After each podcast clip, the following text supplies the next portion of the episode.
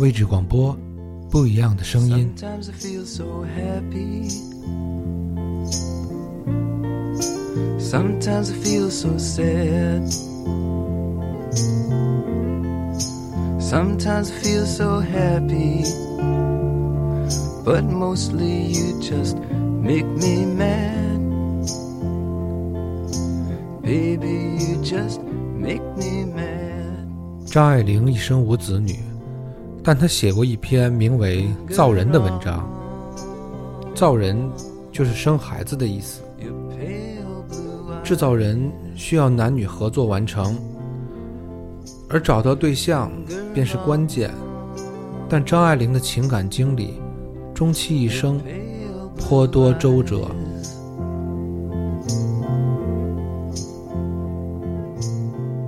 我们先听一下她的文章，再说他的情感与婚姻。造人。我一向对于年纪大一点的人感到亲切，对于和自己差不多岁数的人，稍微有点看不起。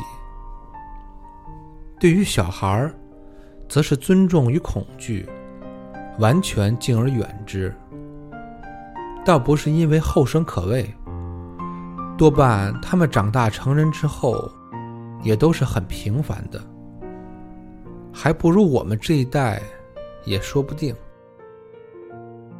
小孩是从生命的源泉里分出来的一点新的力量，所以可敬可怖。小孩不像我们想象的那么糊涂，父母大都不懂得子女，而子女往往看穿了父母的为人。我记得很清楚，小时候怎样渴望把我所知道的全部吐露出来，把长辈们大大的吓唬一下。青年的特点是善忘，才过了儿童时代，便把儿童心理忘得干干净净，直到老年，又渐渐和儿童接近起来。中间隔了一个时期，俗障最深，与孩子们完全失去接触。刚巧，这便是生孩子的时候。无怪，生孩子的可以生了又生，他们把小孩看作是有趣的小傻子，可笑又可爱的累赘。他们不觉得孩子的眼睛的可怕，那么认真的眼睛，像末日审判的时候天使的眼睛。凭空制造出这样一双眼睛，这样的有判断力的脑子，这样的身体，知道最细致的痛苦，也知道快乐。凭空制造了一个人，然后半饥半饱、半明半昧地养大他。造人是危险的工作。做父母的不是上帝，而是被迫处于神的地位。即使你慎重从事，生孩子以前把一切都给他筹备好了，还保不定他会成为何等样的人物。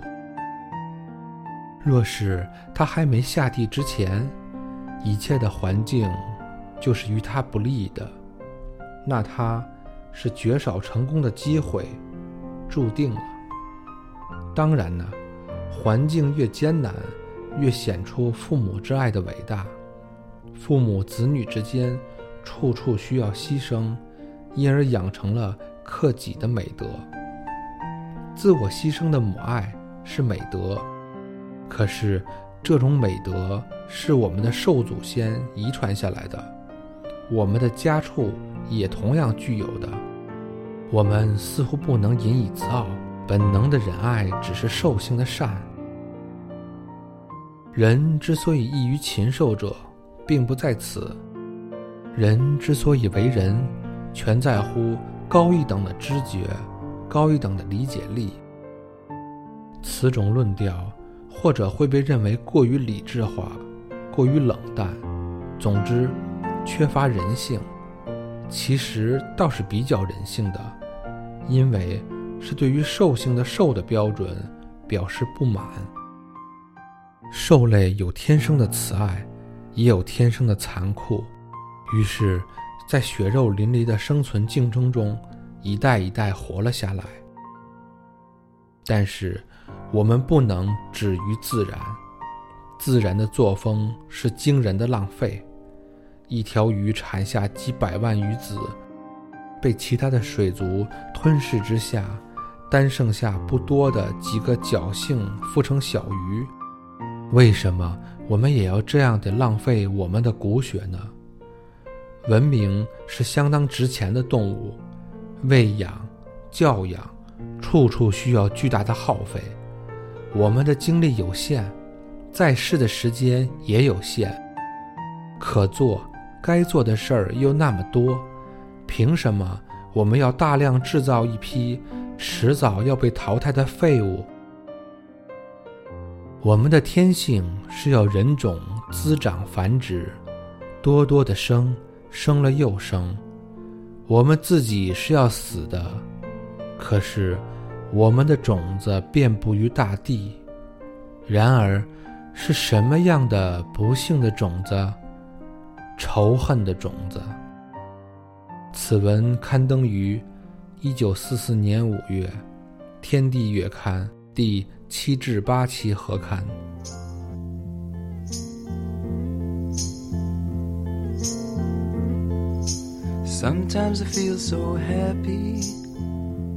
一九四四年初春，南京一座庭院内。有个躺在藤椅上翻杂志的中年男人，他叫胡兰成。当他读到张爱玲小说《封锁》的时候，喜不自胜。他对作者张爱玲充满了好奇，于是他想办法通过朋友关系帮忙，找到了张爱玲的家，但张爱玲未见他。他不死心。从门缝里递进去一张字条，写明了自己拜访的原因与家庭住址，并请爱玲小姐方便的时候可以见一面。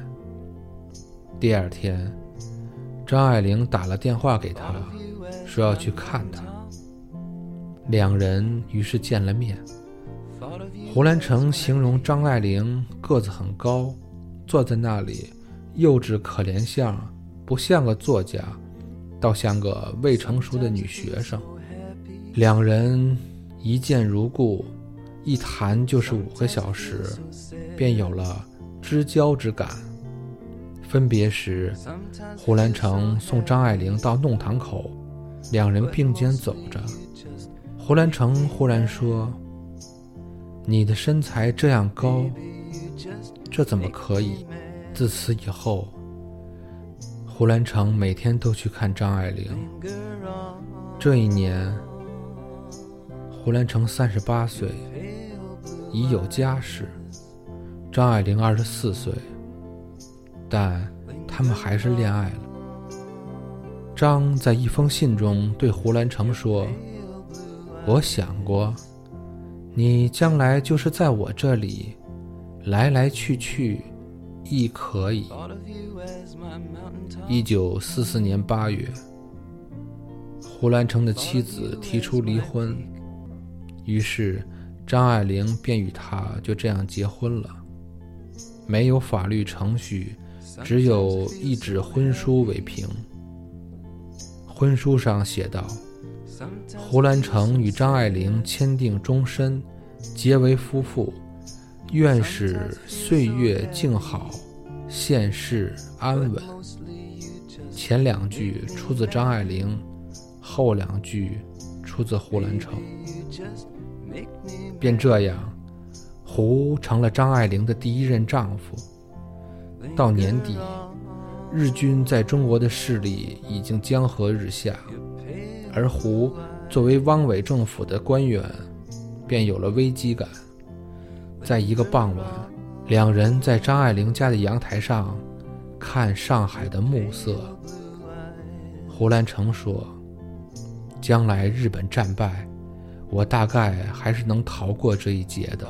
就是开始一两年，恐怕要隐姓埋名躲藏起来，我们不好再在一起的。”张爱玲笑道：“那时你变姓名，可叫张骞或者张昭，天涯地角，有我在牵你招你。”同年十一月，胡兰成到武汉，他与一个十七岁的护士周训德开始交往，于是胡兰成又进行了一次婚礼。一九四五年三月，胡兰成从武汉回到上海，在张爱玲住处住了一个月。此时，他才将周训德的事情告诉了他。同年八月十五日，日本战败投降，胡兰成潜逃到浙江，化名张嘉怡。他称自己是张爱玲祖父张佩伦的后人。胡兰成去温州避难，由一位名叫范秀美的女人相送。未到温州，两人便已做成夫妻。一九四六年二月中旬，张爱玲到温州探望胡兰成，离开的时候，胡兰成送她。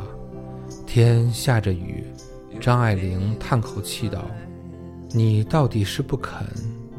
我想过。”我倘使不得不离开你，亦不至寻短见，亦不能够再爱别人，我将只是猥亵了。同年年底，胡兰成途经上海，在张爱玲住处住了一夜。此刻，他将与范秀美的事告诉张爱玲。当夜，两人分室而居。次日清晨。胡去章床前道别，俯身吻她。张爱玲伸出双手紧抱着他，泪水连连，哽咽中只叫了一声“兰城”，就再也说不出话来。这便是两人最后一次见面。一九四七年六月，胡兰成收到了张爱玲的诀别信。我已经不喜欢你了，你是早已不喜欢我的了。这次的决心，是我经过一年半长时间考虑的，比为时以小即故，不欲增加你的困难。你不要来寻我，或寄写信来，我亦是不看的了。张爱玲在《金锁记》里说。我们或许没赶上看见三十年前的月亮。年轻的人想着三十年的月亮应该是铜钱大的一个红黄的诗韵，像朵云轩信法纸上落了一滴泪珠，陈旧而迷糊。老年人回忆中的三十年前的月亮是欢愉的。比眼前的月亮大、圆、白。然而，隔着三十年后的辛苦路往回看，再好的月亮，也不免带点凄凉。说起离别，张爱玲说了两句诗：“星辰海底当窗见，雨过河源隔座看。”